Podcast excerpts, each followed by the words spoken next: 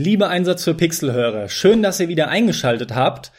Auch heute darf ich euch wieder begrüßen zu einer weiteren Folge mit einem Gast. Und den Gast begrüße ich direkt an der Stelle. Luciano, grüß dich. Hallo Leute, heute bin ich mal Gast für euch. Ich freue mich, heute dabei zu sein.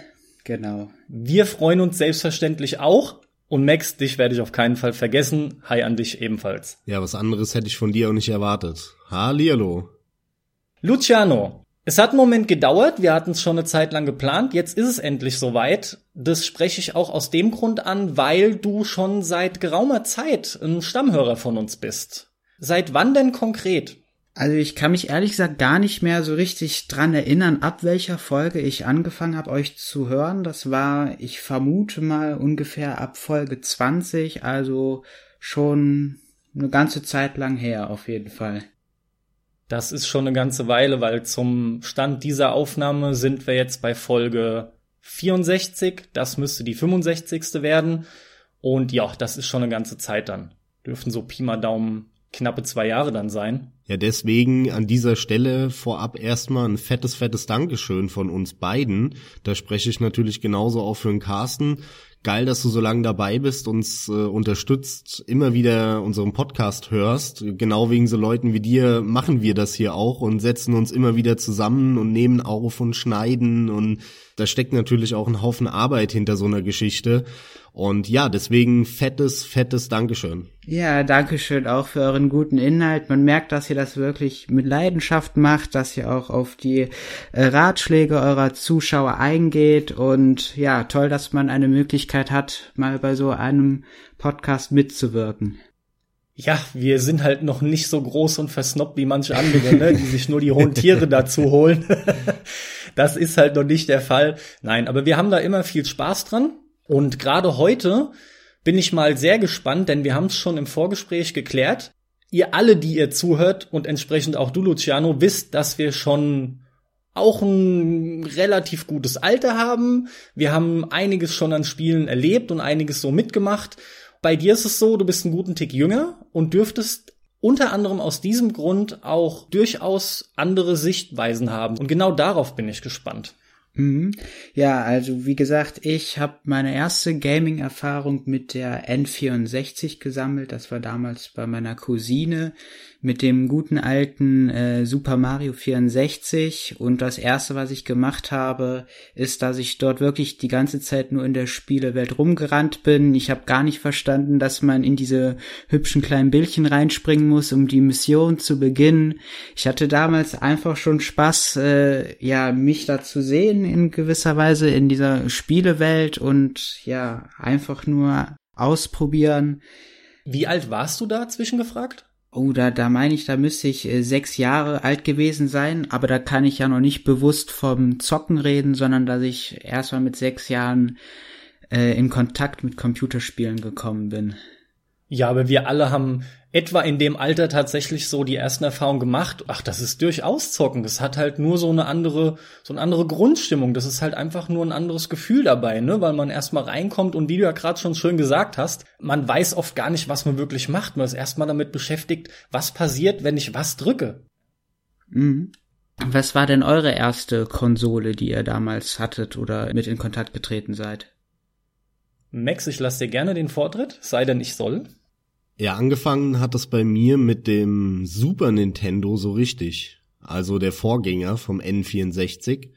Der kam, ich glaube, wann? 93, 94 raus. Carsten, hast du es im Kopf? Irgendwie so ein Dreh muss gewesen sein hier in Deutschland. Ja, Ende 92. Und ich habe den, ja, so ein Jahr später dann bekommen, also Mitte der 90er.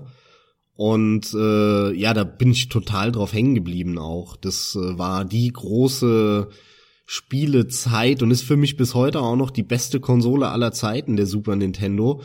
Ich habe vorher ein bisschen auf dem NES gespielt, den habe ich so bei ein, zwei Freunden mal gesehen, aber nur so sporadisch. Dann hatte ich wirklich lange Zeit nur den Super Nintendo, kein Mega Drive oder was es da also ansonsten für noch abstruse 16-Bit-Konsolen gab damals. Turbo Graphics und wie die alle hießen, die habe ich erst Jahre später überhaupt erfahren, dass es die gibt, diese Konsolen.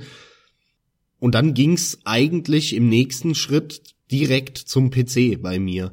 Ich habe äh, Sega Mega Drive und so zwar auch bei Freunden dann immer gespielt und auch die Nachfolgekonsolen, als es dann 3D wurde mit der 32-Bit-Generation PlayStation, Sega Saturn, Dreamcast, PlayStation 2 dann und wie die alle hießen, das habe ich alles immer nur bei Freunden mitbekommen und habe bei denen dann gezockt. Aber ich habe dann echt zehn Jahre lang nur PC erstmal gespielt, bis ich dann eigentlich so gegen Ende der PS2 und Anfang der Xbox 360 Zeit wieder so nach und nach mehr Konsole gespielt habe. Aber darüber haben wir auch mal eine ganze Folge gemacht, nämlich die Folge null.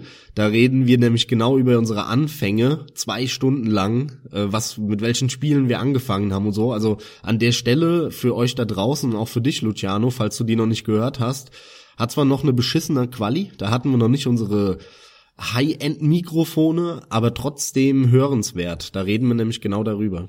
High-End-Mikrofon übertreibt doch nicht. aber ja, es stimmt natürlich. Also, dass äh, wir die Folge haben. Nichtsdestotrotz schadet es ja nicht noch mal so ein so einen schnelleren Abriss hier äh, loszulassen, vor allem wenn danach gefragt wird. Und bei mir ist es spontan der Gameboy, weil du nach Konsole gefragt hast.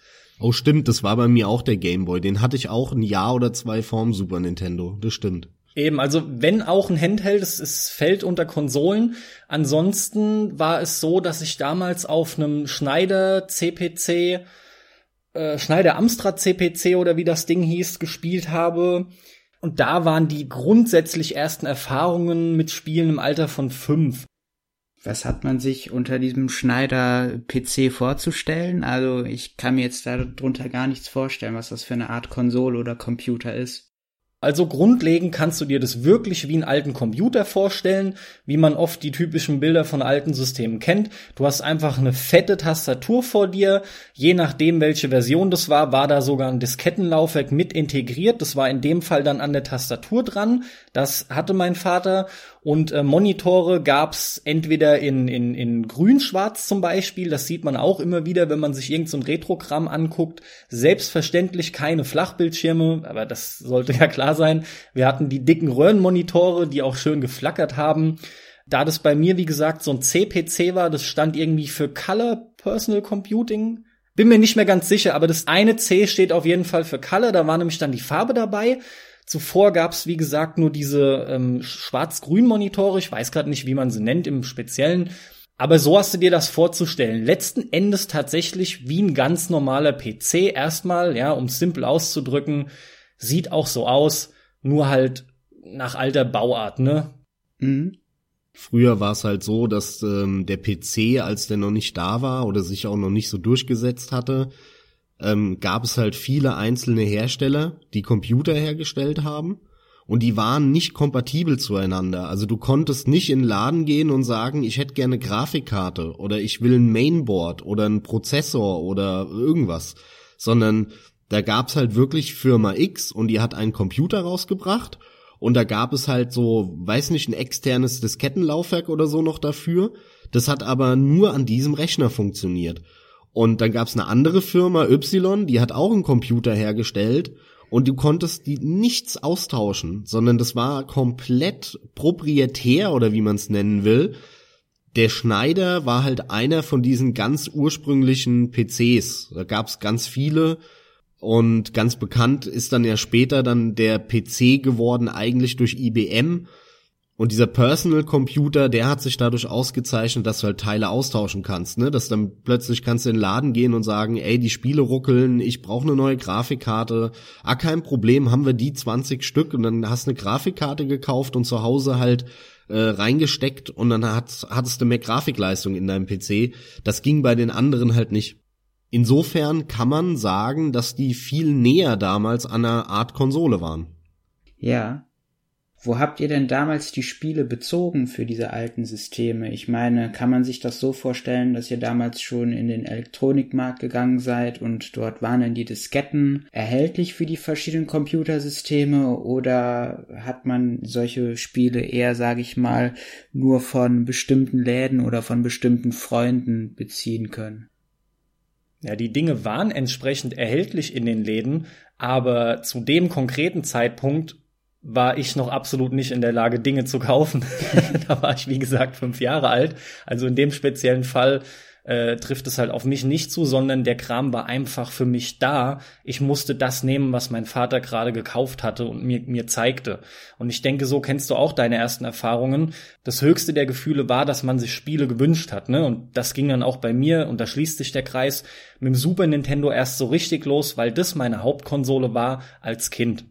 Gekauft hast du das natürlich immer in den Fachläden. Max ich weiß es nicht genau, vielleicht kannst du mir helfen, dass es wirklich groß wurde und auch in Kaufhäuser ausgelagert wurde, kam, glaube ich, erst deutlich später. Wahrscheinlich halt auch erst äh, durch die Verbreitung von dem IBM PC dann, denke ich. Aber da weiß ich es einfach nicht genau gerade. Ich glaube, da sind die schon vorher drauf aufgesprungen. Also da gab es schon gerade dann irgendwelche großen hier Quelleläden und so die Kataloge, da kann ich mich dran erinnern, ja. die waren immer fantastisch. Die dann alle möglichen Computer, Konsolen hatten und dann ein Regal äh, mit lauter verschiedenen Spielen für jede Plattform.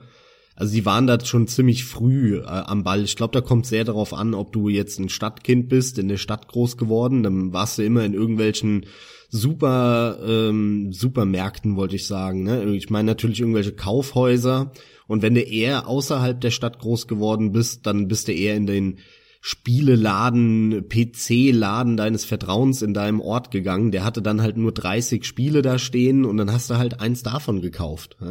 Oder, oder dir schenken lassen oder kaufen lassen von deinem Vater zu deinem Geburtstag. Ja.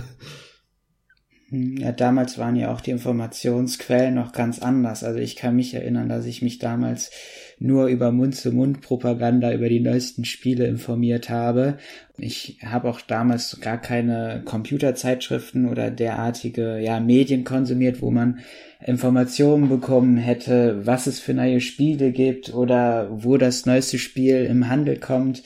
Und das Einzigste, was ich damals immer gemacht habe, war, ich bin immer in den Supermarkt gegangen oder in den Elektronikladen und die einzige Informationsquelle, die ich hatte, das waren meistens diese kleinen Texte oder diese lustigen äh, Bildchen auf der Rückseite der Verpackung. Und dann hat man meistens äh, sich daran orientiert und das war dann meistens immer so ein Risikokauf. Ich kann mich noch ganz genau dran erinnern, dass äh, manche Spiele, die dann auf der hinteren Rückseite so als toll und super äh, dargestellt worden sind, dass das meistens dann doch eher die schlechteren Spiele waren.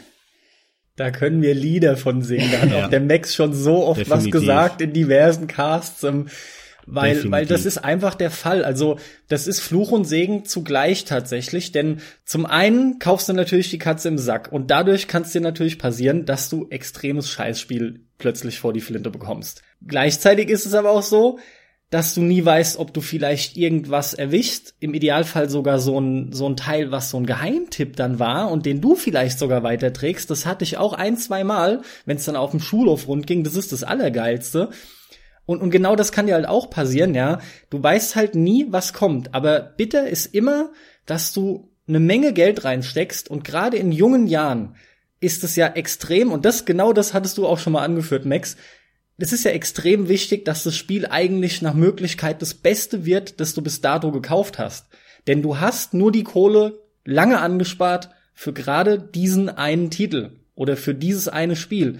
Und wenn du nicht weißt, was du konkret möchtest, was nun mal da oft der Fall war, und dann kaufst du, wie du es, Luciano, gerade beschrieben hast, halt nach Bildern und reißerischen Texten etc.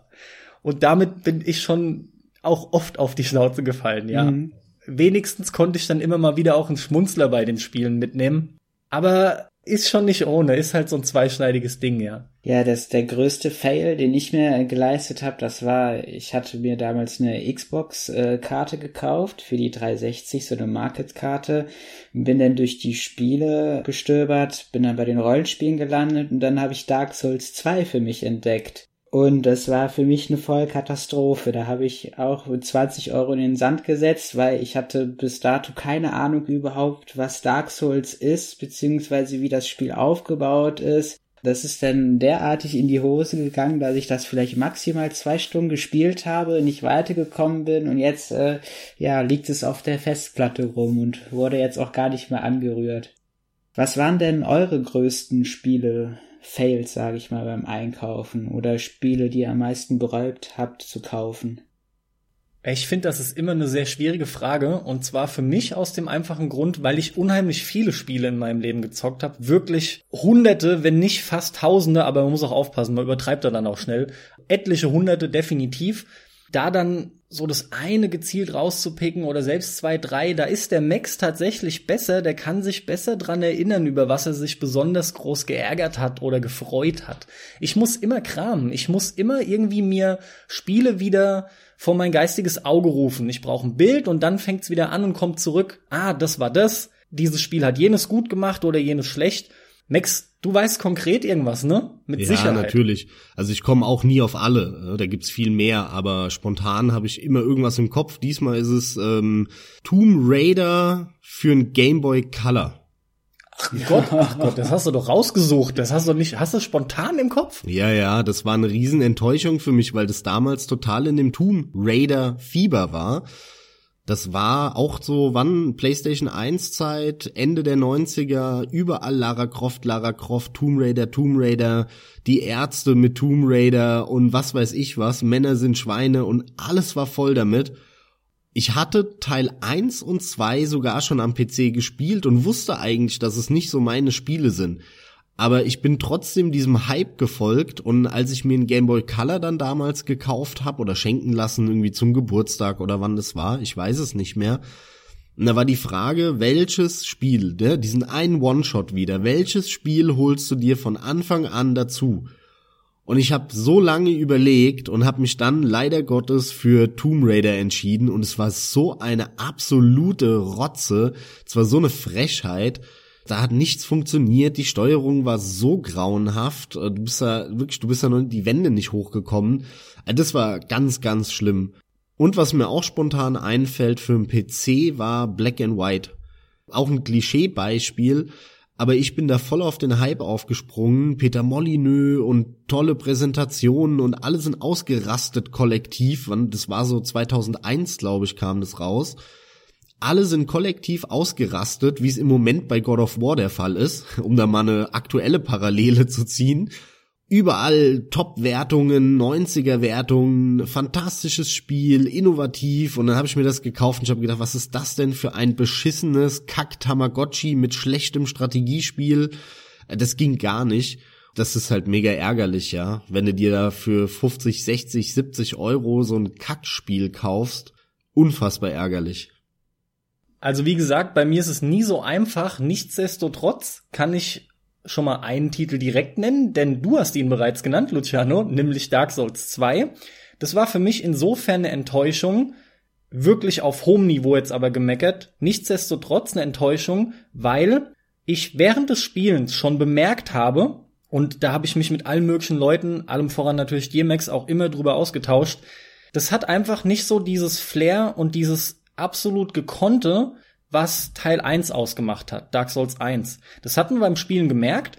Ein Satz, der immer wieder gefallen ist, war dann, aber es macht halt immer noch viel mehr Spaß als hunderte von anderen Spielen. Und das ist korrekt, aber es war ein Riesendämpfer für mich und es war eine saumäßige Enttäuschung, weil ich, ums kurz anzureißen, in Demon's Souls damals nicht richtig reinkam Dark Souls hat mich der Max dann hinzugeführt, beziehungsweise hinzugeprügelt. Der hat mich belatschert ohne Ende über mehrere Tage bis Wochen. Dann habe ich mich daran gewagt und es ist eins meiner Lieblingsspiele aller Zeiten geworden. Das hat der zweite tatsächlich noch nicht mal ansatzweise erreicht. Und deswegen habe ich den jetzt auch genannt. Mit dem dritten wiederum hatte ich dann das Glück schlechthin. Den dritten finde ich fantastisch. Abseits vom Kult sogar besser als den ersten. Definitiv Dark Souls 2 und auch noch nicht allzu lange her und eine eigene Folge gewidmet, aber das sitzt einfach tief. Max, errätst du's? Metal Gear natürlich, Metal ja, Gear Metal Solid Gear 5. Also Metal Gear Solid 5 war halt, war eine derbe Enttäuschung. Es mag ja spielerisch wirklich grundsätzlich geil sein, auch wenn ich da trotzdem viel zu meckern hatte, weil mir die Abwechslung gefehlt hat. Aber das war kein Stück mehr Metal Gear. Also Metal Gear Solid 5 The Phantom Pain ist definitiv eine meiner größten Enttäuschungen.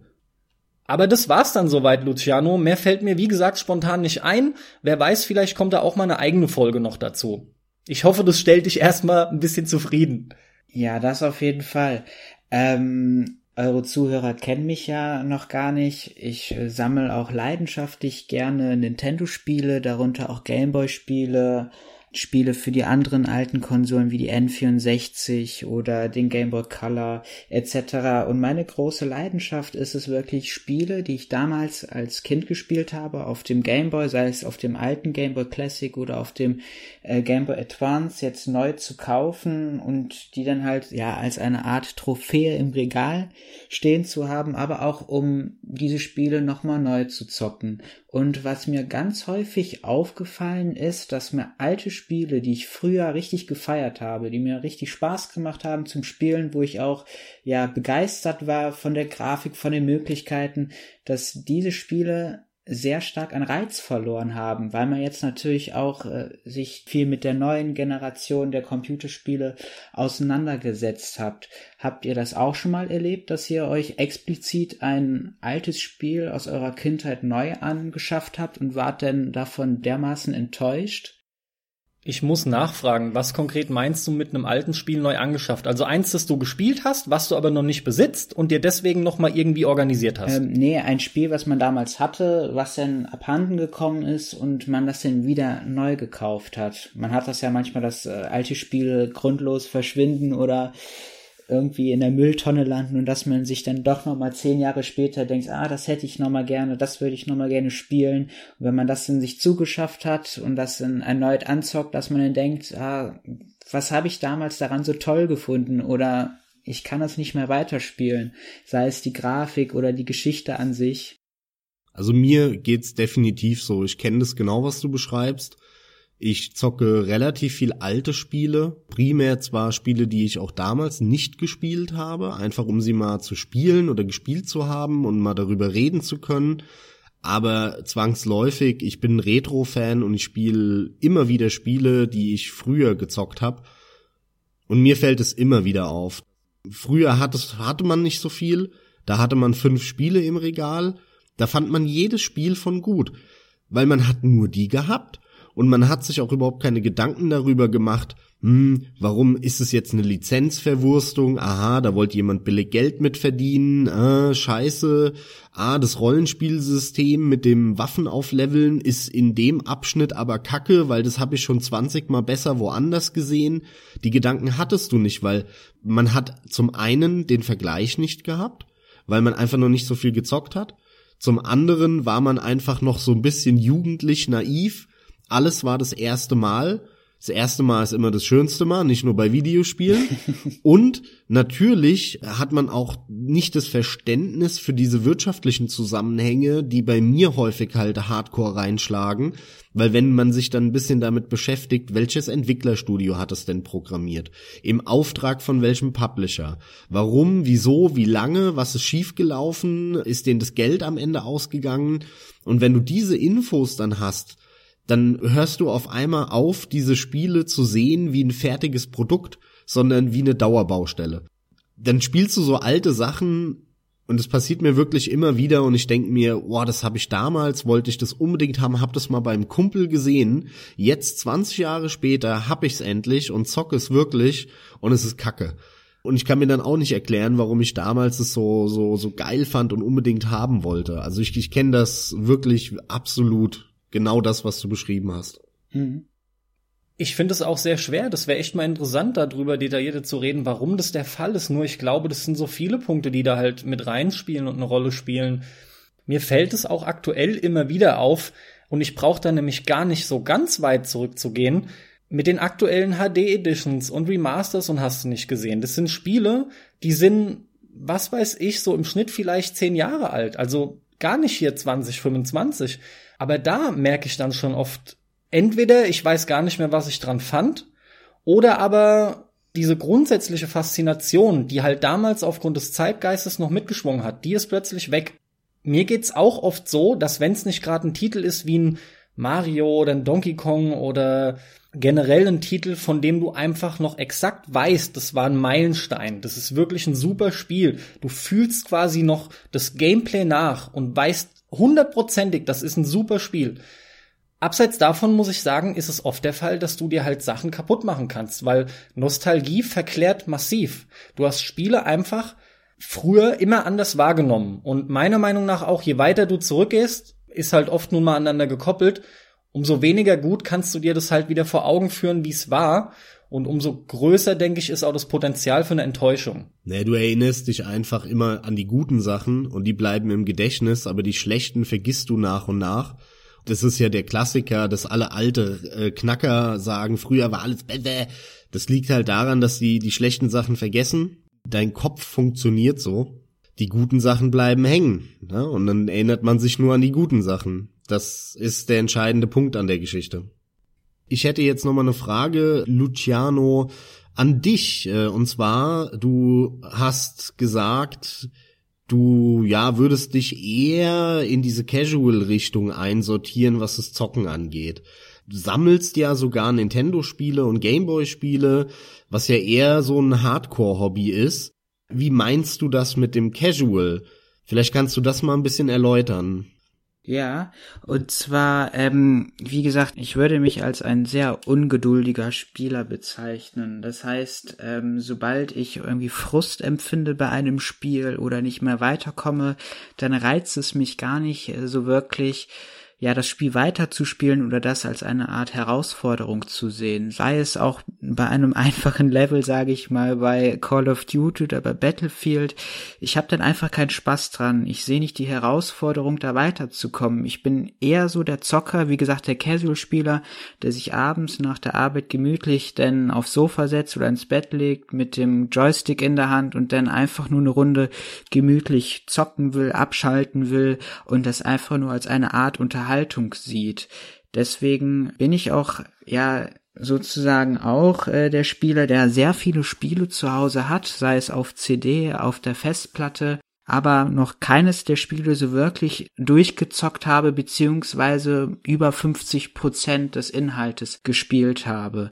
Und das andere Thema, Sammelleidenschaft, das ist äh, ja mein Hobby. Ich sammle alte Gameboy-Spiele, nicht unbedingt bestimmtes, sondern das ist bei mir auch eher auf diesen Konsum da ausgelegt. Das heißt, ich möchte möglichst viele alte Klassiker haben. Das ist einfach nur ein Hobby nebenbei, aber es hat jetzt nicht wirklich was mit meiner Begeisterung äh, vom Zocken zu tun. Aber wie kommt es denn dann, dass du also zum einen Videospiele trotzdem so liebst. Ansonsten würdest du dir ja auch nicht so viele kaufen und würdest sie nicht sammeln. Und äh, wie kommt es, dass du uns so regelmäßig zuhörst? Denn wir sind ja genau das Gegenteil. Wir sind ja, ja. zwei Hardcore-Zocker, die alles äh, zu Ende spielen und es zumindest zu Ende spielen wollen, ja. aber trotzdem eigentlich fast alles, was wir spielen, bis auf wenige Ausnahmen auch zu Ende spielen und uns auch verdammt verbeißen können in Spiele, was ein Grund ist, warum wir ja auch die Dark Souls Spiele so abfeiern. Und wir reden dann ja auch sehr detailliert häufig und sehr lange über einzelne Spiele, wo wir auf jeden einzelnen Aspekt des Spiels eingehen oder zumindest so einen Rundumschlag machen. Wie kommt es denn, dass du uns dann so regelmäßig hörst? Ich denke dass einfach, dass es die Angst ist, was verpasst zu haben von den ganzen Spielen oder von den Erlebnissen. Also ihr präsentiert mir sozusagen eure Erfahrungen, die ihr mit Zocken gemacht habt, vielleicht auch Spiele, die ich selber gezockt habe, die Erfahrungen kriege ich ja sozusagen auf dem Silbertablett von euch ähm, serviert und ich kann davon sozusagen auch zehren, habe ja auch Spaß daran zu hören, was ihr für Erfahrungen gemacht habt und muss mir dieses Erlebnis halt nicht selber in mühevoller Kleinarbeit selbst erarbeiten. Mhm. Das heißt, schwer zu verstehen, aber ich bin ein fauler Zocker. Vielleicht kann man das so sagen. Sehr gut. Naja, was heißt faul? Ich würde es jetzt so formulieren, dass du Du willst vorankommen, du willst nicht gefrustet sein, willst deine Zeit irgendwie effektiv nutzen können, hast nicht wirklich Freude dran, dich in was zu verbeißen. Von daher ist es doch eigentlich dann überhaupt nicht weiter wild, ja. Ist es denn dann auch gleichzeitig aber gekoppelt an deine Sammelleidenschaft, dieses grundsätzliche Interesse nämlich an dem Gesamten, an, an alles irgendwie aufnehmen zu wollen, wie du es ja auch gerade beschrieben hast, äh, wenn es darum geht, dass du uns hörst? Ich habe ja natürlich Freude dran, sozusagen die alten Klassiker zu besitzen, diese physischen Spiele, sage ich mal, die ganzen Module und die Chips, was man da alles hat, noch von der alten Zeit. Das ist äh, generell eine Begeisterung der alten Technik gegenüber auch. Es ist auch schick im Regal zu haben, das hat auch nicht jeder, wenn Freunde zu Besuch kommen, die schauen dann, staunen, boah, was hast du noch für coole Spiele? Das ist generell halt einfach so eine Art Sammelleidenschaft. Wie andere vielleicht Fußballkarten sammeln, äh, sammle ich die Computerspiele. Und zu den anderen Themen, ich habe auch Freunde, die viel übers Zocken mit mir reden und meistens kann ich dann nicht vernünftig mitreden über diese Themen, bin dann aber trotzdem irgendwie dann so gereizt, dass ich mir das Spiel kaufe, ich leg mich da auch nicht fest, äh, welches Genre das sein muss und hab das Spiel dann, äh, zockt dann das, merkt, das ist vielleicht doch nicht was für mich, aber ich habe trotzdem noch irgendwie Freude daran, das Spiel zu besitzen. Würdest du denn deine Spielesammlung mal ein bisschen genauer erläutern? Mich interessiert das wahnsinnig. Ich finde es echt sehr interessant. Jetzt mal sogar unabhängig vom Kontext. Ich finde es immer interessant, auf Leute zu treffen, die extrem viel sammeln. Und du scheinst da ja auch durchaus ein sehr enthusiastischer Sammler zu sein. Würdest du da mal noch ein paar Details ausplaudern, so was irgendwie Anzahl angeht und Systeme und sowas? Würde mich sehr interessieren. Ja, also grundlegend äh, lege ich mich da gar nicht fest, welches Spiel ich als nächstes kaufe oder zu welchem System. Also ich habe mehrere Systeme zu Hause. Angefangen von dem Game Boy Classic, Game Boy Color, dann den Game Boy Advance, dann die PlayStation 2, die Xbox 360, die N64, dann die PlayStation 4, diese neue SNES e Mini-Konsole. Und ja, ich bin meistens auf diesen Portalen unterwegs, wo man Gebrauchtspiele kaufen kann. Und wenn ich was entdecke, dann hole ich mir dann meistens was davon. Also von den Gameboy-Spielen habe ich die ganzen Klassiker, die man sich vorstellen kann. Tetris ist natürlich Standard, aber auch jetzt Super Mario Land, dann Wario Land, irgendwelche Pinball-Spiele, ähm, Zelda, all diese einschlägigen Klassiker, die eigentlich in jeder guten Sammlung vertreten sein sollte, Pokémon auf und ab. Bei den ganzen PlayStation 4 Spiele sind das natürlich jetzt die aktuellen Titel, die ich sehr gerne spiele, vorwiegend auch Shooter. Battlefield, Call of Duty, Verdun habe ich mir jetzt auch geholt. Also die aktuellen Konsolengenerationen, die beziehen sich dann wirklich eher auf das äh, Genre Shooter und bei Xbox eigentlich querbeet. Also das kann ich äh, nicht festlegen bei den Konsolen, welches Genre ich da bevorzuge zu sammeln. Es ist einfach, keine Ahnung, es ist einfach, wenn ich die Spiele habe, bin ich glücklich, auch wenn ich sie nicht spiele. Es ist ganz komisches Gefühl. Ich kann dann mitreden, ich kann meinen Freunden sagen, ja, guck mal, das habe ich auch, das habe ich vielleicht mal angezockt, aber vielleicht ist das auch der Gedanke, dass die alten Nintendo-Spiele später mal vielleicht an Wert haben. Also ich habe mir oft überlegt, wenn ich die Spiele jetzt schon teilweise für 10 Euro kaufe, so ein kleines Modul, wie wird das denn in 20 Jahre sein? Klar, man kann jetzt keine enorme Wertsteigerung sich erhoffen, aber allein auch den Reiz, was zu besitzen, was denn vielleicht später auch viel mehr wert sein wird, ist ja auch vielleicht ganz interessant vom Gedanke her, obwohl es da wahrscheinlich auch andere, effizientere Sachen gibt zu kaufen, aber es ist ja auch was, was auch das Sammeln einreizt. Ja, diese N64-Generation, die steigt im Moment im Preis, weil alle, die das damals gespielt haben, die sind jetzt so 20, 30 die verdienen jetzt Geld, sind im Berufsleben drin, haben irgendwie vor 10, 15 Jahren ihren N64 verkauft und jetzt kriegen sie die Retro-Gefühle und sagen, komm, ich habe das Geld jetzt, jetzt kaufe ich mir das Ding nochmal.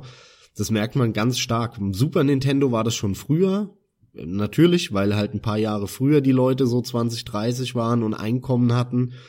Super Nintendo Preise sind ja echt in die Höhe geschossen, das ist ja abnormal mittlerweile und die N64 Preise machen genau das gerade. Die schießen in die Höhe, das ist ja echt wirklich abnormal. Aber was mich noch interessieren würde, Warte bitte, bevor du die Frage stellst, denn ich möchte dir gerne noch, Luciano, die Seite Metal Jesus Rocks empfehlen, es sei denn, sie ist dir längst ein Begriff. Nein, noch gar nicht. Metal Jesus Rocks ist ein leidenschaftlicher Sammler, einer von denen, die halt auch so ein Riesenzimmer haben, das immer wieder präsentieren. Das ist einer von sehr großen Sammelkanälen, ausgeweitet über seine Freunde, die auch wiederum Kanäle haben, wenn man da Interesse dran hat. Metal Jesus Rocks kann ich sehr empfehlen. Okay, danke für den Tipp. Ist das ein YouTube-Kanal oder? Ja. Okay, dann muss ich da mal reinschauen. Kann ich auch nur empfehlen, ist derbe geil. Ich glaube, ich hatte dir den sogar gezeigt, oder Carsten? Ja, ja, ich habe den über dich kennengelernt. Der macht halt wirklich extrem tolle Videos, auch sehr häufig. Der hat halt einen riesen Output, weil der mittlerweile so groß geworden ist. Der hat viele verschiedene Formate, die er immer wieder halt zeigt. Eins der liebsten, was ich schaue, ist ganz einfach, was für neue Schnapper er gemacht hat, beziehungsweise allgemein, was so seine neuen Errungenschaften sind. Game Pickups. Der kennt sich halt auch absolut detailliert dazu aus. Das ist auch ein absoluter Freak, es ist immer wieder geil. Genau, Game Pickups heißt das Format. Es gibt so viel abseits davon. Also, das ist eine Riesenempfehlung, gerade für einen Sammler kann ich mir sehr gut vorstellen, dass es erst recht was sein muss, wo einem dann das Herz leidenschaftlich aufgeht. Ja, interessant. Danke für den Tipp. Der Typ, der hat früher bei Sierra gearbeitet, da irgendwie eine Liebe zu Videospielen entwickelt oder schon vorher und sammelt die und er lädt wirklich alles Mögliche hoch. Also von irgendwelchen Geheimtipps für die PSP oder für den Game Boy Advanced bis zu Game Pickups. Ähm, der hat auch ein paar Musikvideos, wo es um Rockkram geht, weil der halt auch wohl ganz gerne Rock hört und auch in der Band war oder sogar ist. Aber hauptsächlich geht's schon um Spiele, kann ich nur empfehlen. Und es gibt noch einen zweiten, auch einen amerikanischen YouTube-Kanal, der heißt The Game Chasers. Die sammeln auch Spiele, vor allem Super Nintendo und Nintendo Spiele, aber keine aktuellen, sondern auch nur Retro. Die haben auch einen YouTube-Kanal, die machen, ich weiß gar nicht, die haben das gesplittet in Staffeln empfehle ich dir auch, super interessant. Das ist so eine Folge, so eine halbe Stunde lang, glaube ich, von The Game Chasers. Und die filmen sich halt, wie die auf Flohmärkten unterwegs sind und neue Errungenschaften sammeln und irgendwelche super seltenen Spiele dann finden für fünf Dollar in irgendeinem Garagenverkauf, die halt 500 Dollar wert sind. Das ist echt sau cool, kann ich ja. dir auch empfehlen. Also im Vergleich zu Metal Jesus Rocks will ich ergänzend noch erwähnen, dass The Game Chasers da habe ich jetzt noch nicht allzu viel gesehen, aber das ist für mich so die Vorphase von Metal Jesus Rocks. Da, da geht's für mich äh, augenscheinlich immer mehr so um die Jagd und um dieses Wow, was man vielleicht hat abgreifen können. Genau, genau. Und bei Metal Jesus Rocks ist es dann mehr, hey, der Kerl ist jetzt zu Hause angekommen mit seinen Titeln, die präsentiert er jetzt und auch viel detailliertes Wissen dazu. Ja. Okay. So ganz grob mal einfach zusammengefasst, ne? Mhm. Kennt ihr den deutschen Kanal äh, Pixel Kitsch? Ja. Ja, den schaue ich auch sehr gerne. Ich kenne ihn nicht. Na, der das ist auch viel viel Retro und den ich hatte den eine Zeit lang abonniert. Ich habe ihn aktuell nicht mehr abonniert. Ich weiß gar nicht warum. Irgendwann mal beim YouTube Kanäle aufräumen, weil ich habe da ja 100 Kanäle abonniert, habe ich den mal rausgeschmissen. Ja, ist auch ein sehr interessanter Kanal, vor allen Dingen, weil dort auch sehr viel Trash, sage ich mal, präsentiert wird. Sehr viele alte Gadgets für die alten Konsolengenerationen, sei es Gameboy Licht, Gameboy Lupe, aber auch von diversen Zweitherstellern. Die ganzen LCD-Spiele ist auch ganz interessant, auch mal zu erfahren, wie viel, ja, ich sag jetzt mal, wie viel Mist auch teilweise produziert wurde für die alten Konsolen. Und es reizt ja einen gewisserweise auch, denn der alte Sammeltrieb kommt dann raus, sowas zu besitzen, ne? Ja, ja, kann ich verstehen, ja. Aber ich habe noch mal eine Frage an dich, Luciano. Und zwar, ähm, du hast jetzt darüber gesprochen, wie so dein, dein, deine Spielgewohnheiten sind. Das sind ja aber alles große AAA-Titel, ähm, und auch vor allem sehr bekannte Spiele, die du da genannt hast. Pokémon, Mario, ähm, irgendwelche Battlefield, Call of Duties und so weiter. Wir reden ja aber auch relativ häufig hier bei uns im Podcast über so kleinere, über Indie-Spiele, weil wir ja auch immer wieder fast schon gebetsmühlenartig predigen, äh, uns langweilen die großen Titel, genau die, die du eigentlich jetzt genannt hast. Da ist zwar immer wieder mal was Nettes dabei, aber eigentlich langweilen die uns und wir freuen uns immer über die kleinen Indie-Spiele.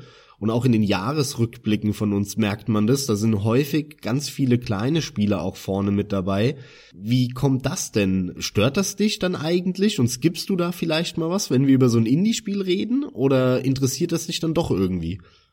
Bei Indie-Spielen, da sage ich, dass mich das eher weniger interessiert. Ich glaube, das ist auch der große Unterschied zwischen euch als ja Hardcore-Fans oder Zocker, Gamer, wie man das auch immer bezeichnen mag, und ja dem reinen Konsumspieler, der ich ja eigentlich bin. Wobei ich auch immer irgendwie das Gefühl habe oder den bitteren Beigeschmack habe. Ich habe auch schon jetzt ein paar Indie-Spiele angezockt. Ich kann jetzt aber auch nicht mehr genau sagen, was das für Spiele waren. Ich glaube, das waren bestimmt irgendwelche kostenlosen Spiele, die mal bei PlayStation oder Xbox so umsonst da war, wo man dann mal sich sowas abgegriffen hat dass ich irgendwie das Gefühl habe, dass meistens diese Indie-Spiele dann doch schon wieder zu speziell für mich sind und auch teilweise dann auch irgendwie zu herausfordernd sind und die eine ganz bestimmte Nische bedienen, für die ich auch dann ja gar nicht offen bin. Also es ist mir dann, ja, ich würde behaupten, es ist zu schwer auch teilweise, da sich reinzufuchsen in die Steuerung etc. Das stimmt auch. Die sprechen sehr oft mindestens mal Core-Gamer, eher sogar recht häufig Hardcore-Gamer tatsächlich an. Allem voran, und ich denke, das habe ich jetzt schon längst rausgehört, das dürfte für dich ein weiterer wichtiger Punkt sein, durch den Pixel-Look, der nun mal halt oft vorherrscht. Dadurch werden dann halt eben auch oft die, ich sag jetzt einfach mal halt die Retro-Zocker angesprochen, ne? Mhm. Das ist halt dann eine Mischung, die geht bei dir dann eben nicht auf, ja. Das macht schon Sinn nach allem, was ich so bis jetzt gehört habe. Bei dir finde ich es dennoch interessant, dass auf der einen Seite die Sammelleidenschaft so groß ist, die ich erstmal jemandem zuschreiben würde, der viel spielt, sich mit Spielen detaillierter auseinandersetzt. Und auf der anderen Seite, dass du dann sagst, ja, ich bin aber der Spieler, der, der nur aus Gelegenheit spielt, wenn er mal nach Hause kommt, will schnelle Erfolgserlebnisse haben. Die einzige Gemeinsamkeit, die ich bis jetzt raushöre, du scheinst sehr technisch interessiert zu sein tatsächlich.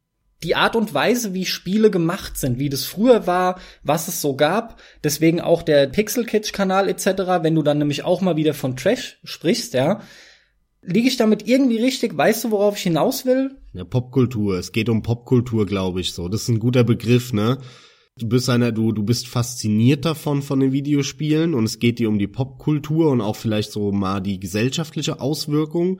Aber wenn es dann ums konkrete Spielen geht, dann, dann kannst du, hast du nicht die Muße, dich da reinzubeißen und das ist dir dann alles zu, zu viel, ne?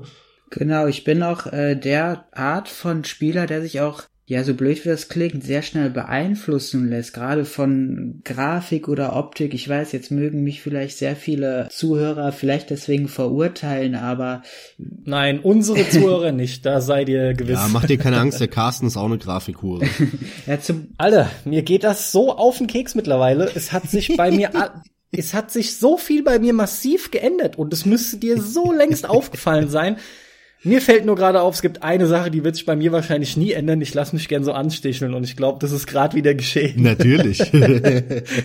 also es ist, glaube ich, bei mir generell die Begeisterung oder ja der Spaß, wie gesagt, an der Technik, an der Optik, mhm. einfach ans Zocken an sich. Äh, vielleicht auch, wenn man was auf dem Joystick bewegt, dass das sich dann überträgt auf die Figur im Inneren. Aber auch generell einfach diese Neugierde, alles mal gesehen haben, alles mal entdeckt zu zu haben. Da kann ich euch auch jetzt aktuell ein Beispiel nennen, wieder diese Faszination vom Zocken, was das in mir ausgelöst hat. Ich weiß nicht, kennt ihr das Spiel Europa Universalis? Sagt euch das was? Selbstverständlich. Genau, ist ja ein riesen Hardcore-Strategiespiel. Ich als ja einfacher Zocker habe mir das mal angesehen, ein paar Gameplays, war davon derart begeistert, äh, sei es von der ganzen Mechanik, was man da bewirken kann, von den ganzen politischen Entscheidungen, die man treffen kann, auch von der Optik, mal was komplett anderes, die bunten Farben der ganzen verschiedenen Länder etc ja, dann war das natürlich, äh, wie gesagt, wieder bei Steam im Sale, ne? ja, ja. ne? Und dann habe ich mir es natürlich gekauft, mir zugelegt. Hab jetzt äh, schon eine Stunde mich damit ein wenig auseinanderzusetzen, aber das ist ja ein derart äh, Hardcore-Spiel, wo man ja wahrscheinlich allein schon zwölf Stunden sich ein Tutorial angucken muss. Leider ja. Aber ich muss auch sagen, so blöd wie das klingt, ich habe auch Spaß daran, das Spiel zu öffnen, auch wenn ich da nichts verstehe. Ich verstehe gar nichts, was ich da machen muss, wie ich, sich das bewirkt. Einfach nur wie es aussieht und wirkt. Ja, genau, einfach mal an den Reglern zu spielen oder irgendwas anzuklicken. Ich habe da schon alleine meine Freude dran irgendwie. Das ist komisch, kann ich nicht beschreiben. Das kann ich voll nachvollziehen. Max, kennst du sowas? Ja, klar, natürlich. Das Auch, ist diese, ja, okay. dieses typisch, äh, ich, ich nenn's mal, dieses schöne, kindliche Freude an ganz simplen Dingen. Weil früher hat als Kind hat einem das halt auch gereicht, ne? Da hast du so zwei Regler gehabt oder drei und dann hast du eine Stunde Kopfkino da gehabt, wie du im Raumschiff sitzt und an den Reglern rumdrückst oder so. Ja, ja. Und äh, ich, ich kenne das schon, das ist, kann ich nachvollziehen. Also ich find's sau interessant, äh, dass du, Luciano, dann an solche Spiele gerätst, Mhm. ja, als der, der ich will mich mal ein bisschen berieseln lassen, Zocker, kommst du an Paradox Entertainment oder wie die heißen oder Paradox Software oder nur Paradox.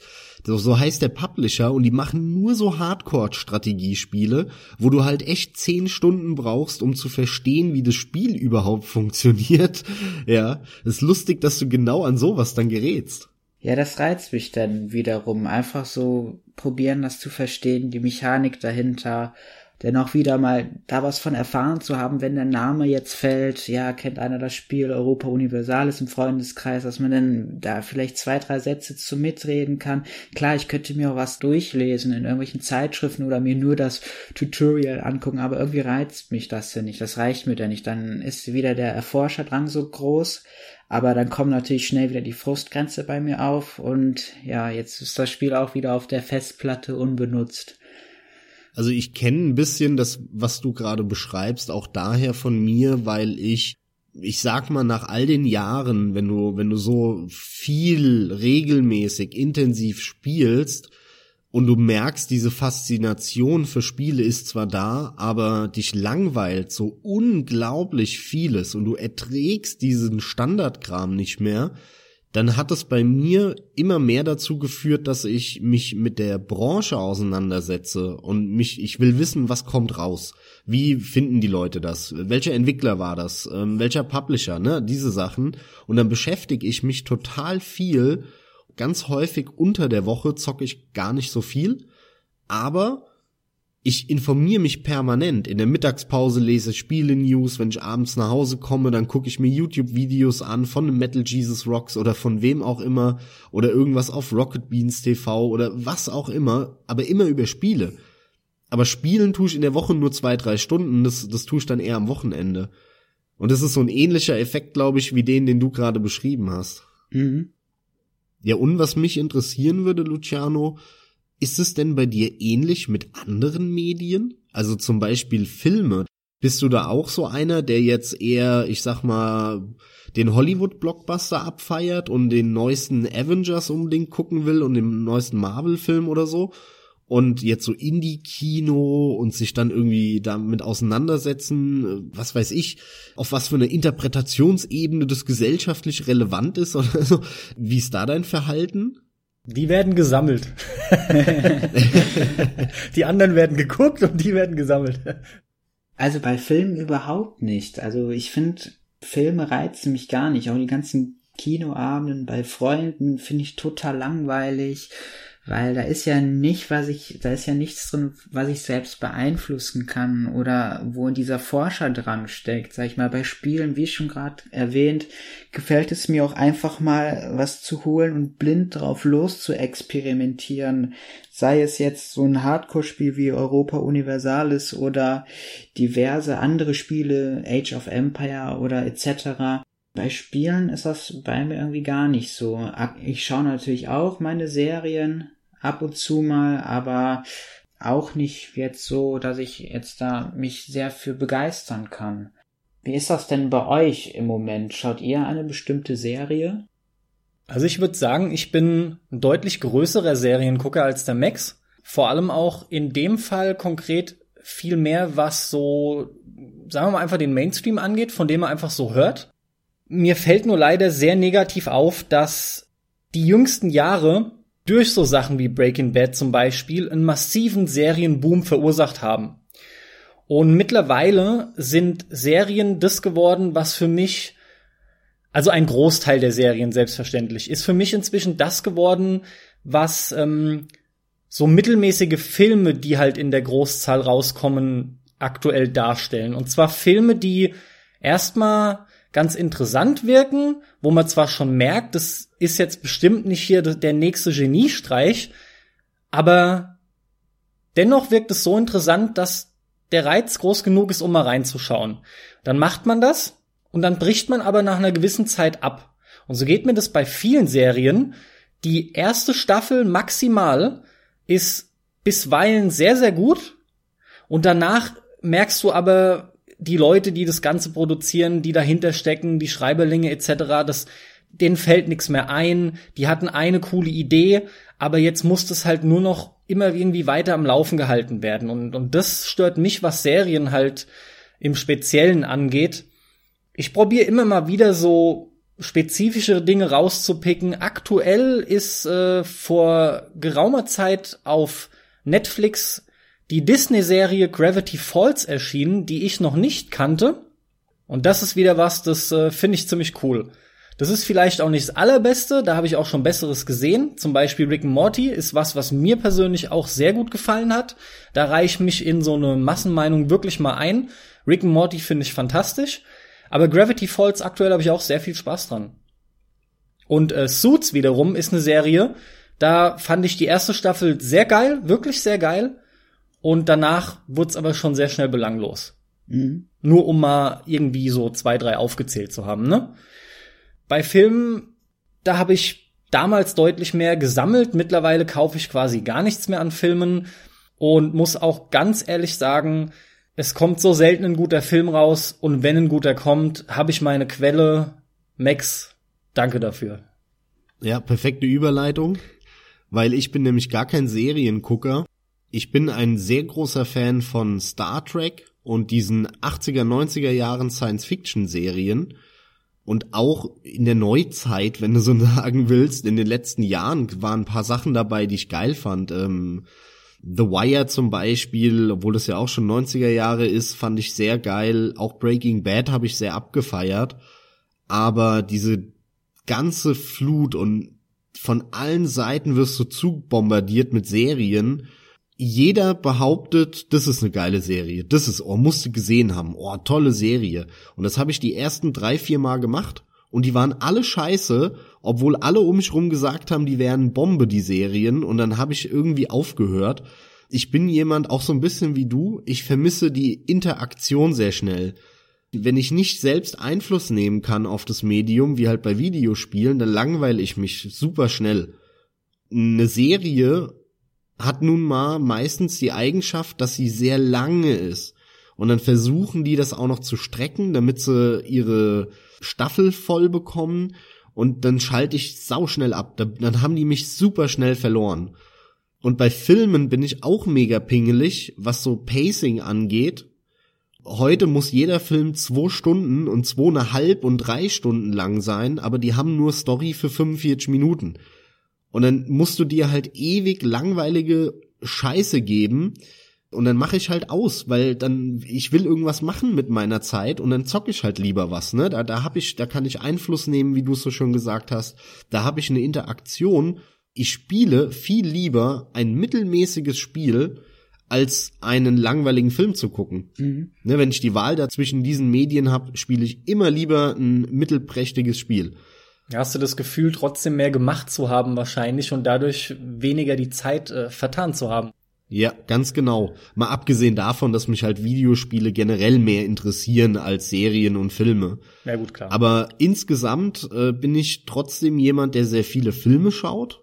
Mal mehr, mal weniger, kommt ein bisschen drauf an. Ich gehe aber auch heute noch regelmäßig immer mal ins Kino mit Freunden guck auf Netflix und Prime äh, immer wieder regelmäßig Filme. Ich leihe mir auch Filme aus. Viele Filme, die auf meiner Wishlist sind, weil ich auch so ein Independent-Gucker bin, die kommen dann aus Asien oder irgendwo anders aus Europa und die findest du dann nirgendwo. Auf Prime und Netflix wirst du halt zu bombardiert mit dieser Hollywood-Scheiße, die interessiert mich auch gar nicht. Also da ist die Parallele auch wieder zu den Videospielen. Ich spiele liebend gerne alle fünf Jahre mal wieder in Call of Duty, aber jedes Jahr kannst du mich mit jagen. Alle paar Jahre kommt mal ein Hollywood-Film raus, der mich interessiert und den ich gucken will. In der Regel sind's andere Filme, ja, europäische, asiatische Filme, die mich wirklich interessieren.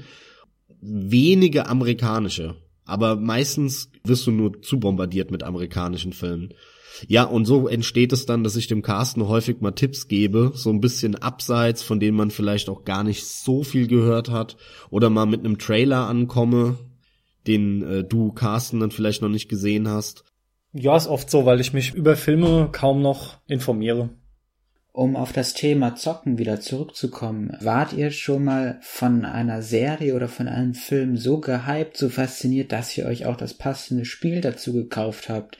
Also das simpelste Beispiel, was mir jetzt einfällt, ist zum Beispiel die ganzen Herr der Ringe Filme, dass man dazu sich auch vielleicht das Spiel kauft. Habt ihr da Erfahrungen schon gemacht oder wart ihr auch so sehr davon fasziniert, dass ihr, sei es denn vielleicht einen Rennfilm euch angeschaut habt, sei es vielleicht Fast to Furious und gedacht habt, boah, jetzt brauche ich einfach das neue Need for Speed Spiel. Ich bin so davon gehypt, geflasht davon, jetzt muss ich das weiter erleben, diese Art von Faszination oder Story, die dahinter ist. Also ich finde, jetzt hast du so zwei Sachen aufgemacht, weil zum einen sprachst du von Herr der Ringe und zum anderen dann von Need for Speed. Und jetzt hast du auf der einen Seite nun mal die Riesenfilme, die so groß sind, dass dann dazu Spiele entstehen. Und dann wiederum gibt's natürlich den umgekehrten Fall, dass du eine Spieleserie hast, die es schon seit ewigen Jahren gibt, die so groß ist, dass man sich plötzlich denkt, oh, da können wir halt eine Verfilmung draus machen, ne? Oder das Ganze können wir verfilmen. Ich möchte die Frage eigentlich für Max und mich beantworten, obwohl er mit Sicherheit noch was ergänzen wird. Eben wurde ja schon eine Sache von dir, Max, angesprochen, nämlich dieses typische, was wir immer wieder haben, der Hollywood-Kram. Dieses eher so ein bisschen glattgebügelte. Da ist dann auch die Parallele bei den Spielen. Im Regelfall, es gibt Ausnahmen und Herr der Ringe mag da sogar eine sein hier und da, aber im Regelfall sind es ebenfalls Spiele, die sollen möglichst vielen Leuten gefallen. Deswegen sollen die auch möglichst wenig Ecken und Kanten haben. Das wiederum heißt auch, ein wirklich drin verbeißen gibt es kaum, weil man leicht durchkommt. Und das ist so ein Grundproblem, was, denke ich, du, Max und ich uns teilen mit dieser Art von Spielen und auch Filmen. Ja, das Ding ist bei diesen Lizenzgeschäften, äh, Niemand wird eine Lizenz kaufen, die natürlich super billig ist, aber zu irgendeinem Independent-Film, wenn es da überhaupt eine Möglichkeit gibt, eine zu holen, weil den kennt kein Schwanz und dann kauft natürlich keiner das Spiel, beziehungsweise der Marketing-Effekt ist weg. Das heißt, diese Lizenzspiele gibt es nur bei so Riesenmarken, wenn du so willst. Also als Kind habe ich da durchaus äh, ein, zwei Mal auch ins Klo gegriffen, ein, zwei Mal auch nicht ich bin schon immer ein relativ großer Star Wars Fan und Star Wars kann man ja jetzt schon sagen, ist so eine Art Hollywood, gehört nicht direkt dazu. Klar, ist, ist ja auch George Lucas und so weiter, aber ja, eigentlich ist es das. Star Wars ist Hollywood vom Feinsten. Ja, vom, vom Prinzip her schon. Klar. Aber das Ding ist einfach, dass ich zu Star Wars natürlich ohne Ende Videospiele gespielt habe. Und da gab es ja auch wirklich von der letzten Grütze bis zu fantastischen Spielen alles. Was mir auch dazu einfällt, war damals Blade Runner, das Point-and-Click-Adventure, das ich nie richtig gespielt habe, das wollte ich aber immer haben, obwohl ich den Film noch nicht mal kannte, lustigerweise. Aber in der Regel äh, ist es schon richtig, was der Carsten gesagt hat, juckt es mich nicht. Ich mag halt diesen Hollywood-Kram nicht so. Vor allem, mir geht's noch nicht mal um Hollywood, mir geht's in erster Linie um das Amerikanische. Die Amerikaner machen immer den gleichen Film, böse gesagt nur halt mit anderen Schauspielern und ein bisschen umgeschriebenen Dialogen, aber es gibt sehr wenig in der USA, was mich so richtig heiß macht. Die machen schon extrem viel und deswegen ist natürlich die absolute Anzahl an Filmen, die mich interessiert, auch da. Aber äh, dieses typische amerikanische Heldenstory und bum bum bada bum und du musst den Film verstehen, wenn du nicht hinguckst, weil allein die Musik muss dir immer genau das sagen, was in der Szene passiert. Da könnte ich kotzen, ja, das ist wirklich, das geht gar nicht. Und dementsprechend habe ich halt zu diesen riesen Franchises auch eigentlich nie einen Bezug, was die Videospielverwurstungen angeht. Herr der Ringe, was du gesagt hast, ist aber ein sehr interessanter Fall, weil da war es ja so, dass EA wie bei Star Wars die Videospiellizenz bekommen hat und EA Videospiele zu Herr der Ringe gemacht hat. Es gab aber andere Herr der Ringe Videospiele, ich glaube von Activision war das, und die haben sich die Rechte gekauft an den Büchern. Und das heißt, die einen haben Spiele zu den Herr der Ringe Büchern gemacht und die anderen haben Herr der Ringe Videospiele zu den Filmen gemacht. Und es ist super lustig, wenn du da mal recherchierst, wieso dann welche Stories und welche Charaktere wie hingedreht wurden, weil du musst dann ja irgendwas machen, wo klar wird, ah, das gibt's nur in den Büchern und nicht in den Filmen, weil wir sind ja Activision und wir haben nur die Rechte an den Büchern. Super interessant, diese Herr der Ringe Lizenzgeschichte, was Herr der Ringe angeht. Ähm, äh, ich glaube, es war Activision, ich, vielleicht vertue ich mich, aber EA hatte auf jeden Fall die Filmrechte. Kann ich jedem nur empfehlen, da mal sich ein bisschen einzulesen. Hochinteressant. Star Wars war natürlich gut von dir. Also, was ich dir noch sagen kann, Luciano, ich bin kein Superhelden-Fan, aber es gibt zwei Superhelden, die ich seit meiner Kindheit liebe. Und das sind Batman und Spider-Man. Da ist es ein bisschen ähnlich wie bei Star Wars, weil es gibt unheimlich viele schlechte Spiele, schon seit Anbeginn der Zeit, und es gibt aber auch viele gute. Nochmal anschließend an die ganzen Lizenzgeschäfte, die du angesprochen hast, Max. Das Problem ist halt, oder ich sehe ein weiteres Problem darin, dieser ganze Comic-Kram, Filmkram, diese Riesenmarken, das ist alles oft so ein bisschen nerdiger, wo das herrührt, wird dann mainstreamig gemacht, meinetwegen halt die High Fantasy jetzt bei Herr der Ringe etc. Aber ich denke, dass oft die Art Entwickler, die eigentlich geile, ambitionierte Spiele dazu programmieren und entwickeln würden, genau die sind, die eher kleiner sind und die Kohle nicht haben. Und da sehe ich dann einfach das Problem. Die haben schlicht nicht die Kohle, sich halt eben diese Lizenzen leisten zu können. Und das ist dann einfach sau schade, weil im Prinzip, da bemühe ich jetzt deinen Begriff, Max, diese Auftragsklitschen, die dann halt einfach nur die Kohle haben, ne, wegen dem entsprechenden Publisher, der dahinter steht, die kriegen dann einfach gesagt, macht halt jetzt ein Spiel dazu. Und dann ist es so ein bisschen das ist ein Glücksspiel, ob da was wirklich Geiles bei rauskommt oder nicht. Beziehungsweise Glücksspiel, welche Art, sagen wir es vielleicht mal so diplomatischer ausgedrückt, welche Art von Spieler dann angesprochen wird. Und spricht es nun mal dann den Casual Gamer an, hey, dann ist unser heutiger Gast halt eben der Glückspilz. Und umgekehrt sind wir mal die Glücklichen. Und das wechselt halt einfach stark ab. Aber da gibt's einiges. Auch Turtles war damals oft cool. Gibt's ja wirklich Klassiker, Turtles in Time zum Beispiel. Ne? Aber auch auf dem Gameboy habe ich es gerne gespielt. Also sowas fällt mir da immer wieder mal ein. Es schwankt oft, wenn ich so drüber nachdenke.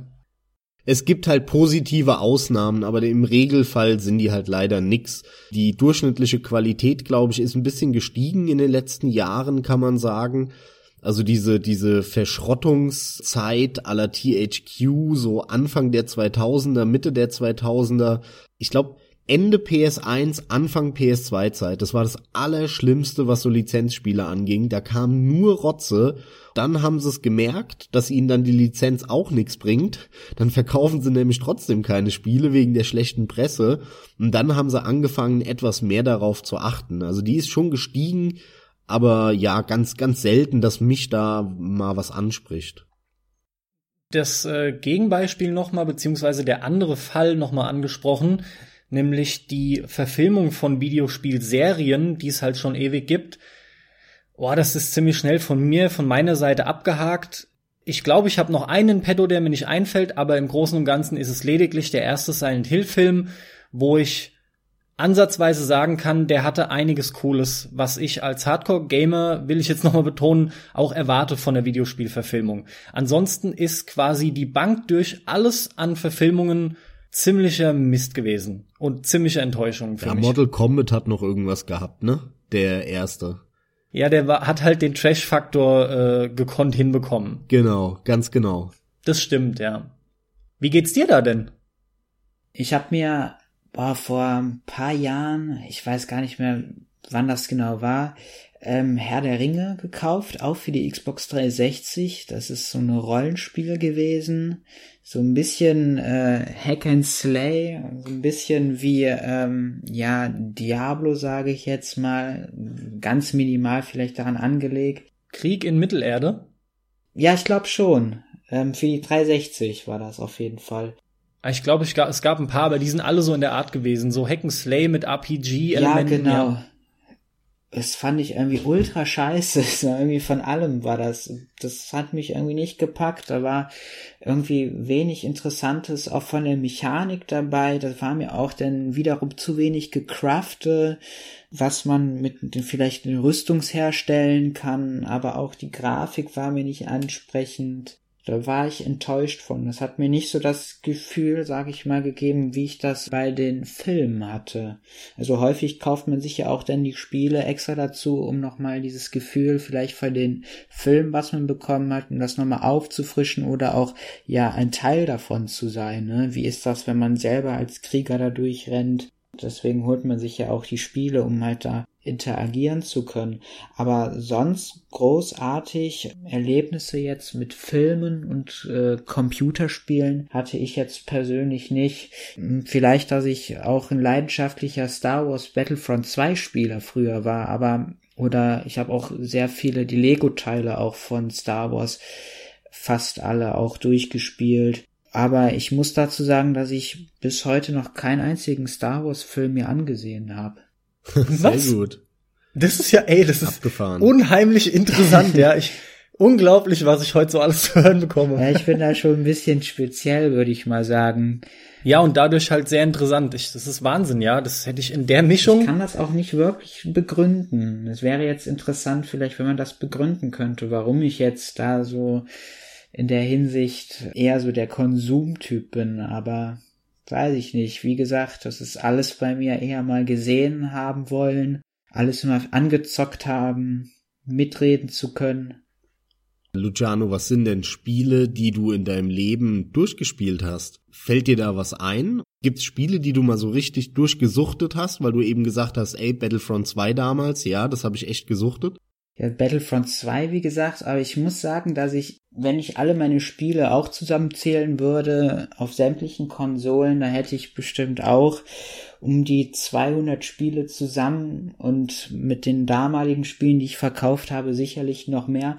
Aber ich habe bisher nur ein einziges Spiel wirklich von A bis Z durchgesuchtet und das war damals Tony Hawk auf dem Nintendo DS da hat das mich echt gereizt, die ganzen äh, Challenges zu schaffen. Ihr kennt ja. War das auf dem DS nicht ein Tony Hawk in der isometrischen Perspektive? Ähm, nee, das war 3D. Das war American Skateland, genau. Gut, okay, dann war es also wirklich ein normales, sage ich mal in Anführungsstrichen. Ich, das habe ich nicht gespielt, ja, deswegen frage ich gerade. Und äh, ja, jetzt aktuell auch, was ich ganz gerne durchzocke, aber nicht die Story ist, äh, das neue Call of Duty World War II. Das finde ich auch ganz interessant zu erleben, obwohl wo ich da auch sage, dass ich eher denn so der Online-Spieler bin, weil es in Online für mich zu weniger Frustmomenten kommt. Es ist auch teilweise so, dass ich Spiele habe und eigentlich nur den Online-Modus zocke und der Story-Modus mich da auch gar nicht so richtig interessiert, sei es bei Battlefield oder bei Call of Duty. Da bin ich dann eher simpel gestrickt. Das macht keine Arbeit. Man startet sofort mit dem Spiel, man muss sich nicht mit der Story großartig auseinandersetzen, man kommt schnell in die Steuerung rein. Wenn man Frustmomente hat, kann man einfach schön Rage quitten, macht die Konsole aus, ah, okay. ist fertig. Es ist Aber ist es nicht so, dass online du permanent Leute vor dir hast, denen begegnest, die besser sind als du? Frustriert es nicht?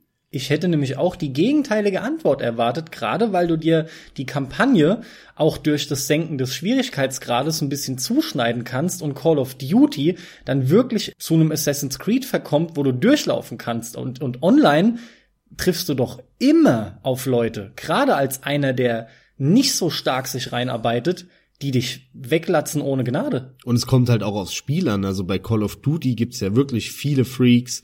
Oder wenn du jetzt irgendeinen Beat'em Up online spielst, ne, sowas wie Street Fighter, da gibt's so Freaks, gegen die hast du überhaupt keine Chance, selbst als ein Spieler, der jetzt wirklich gut im Spiel drin ist.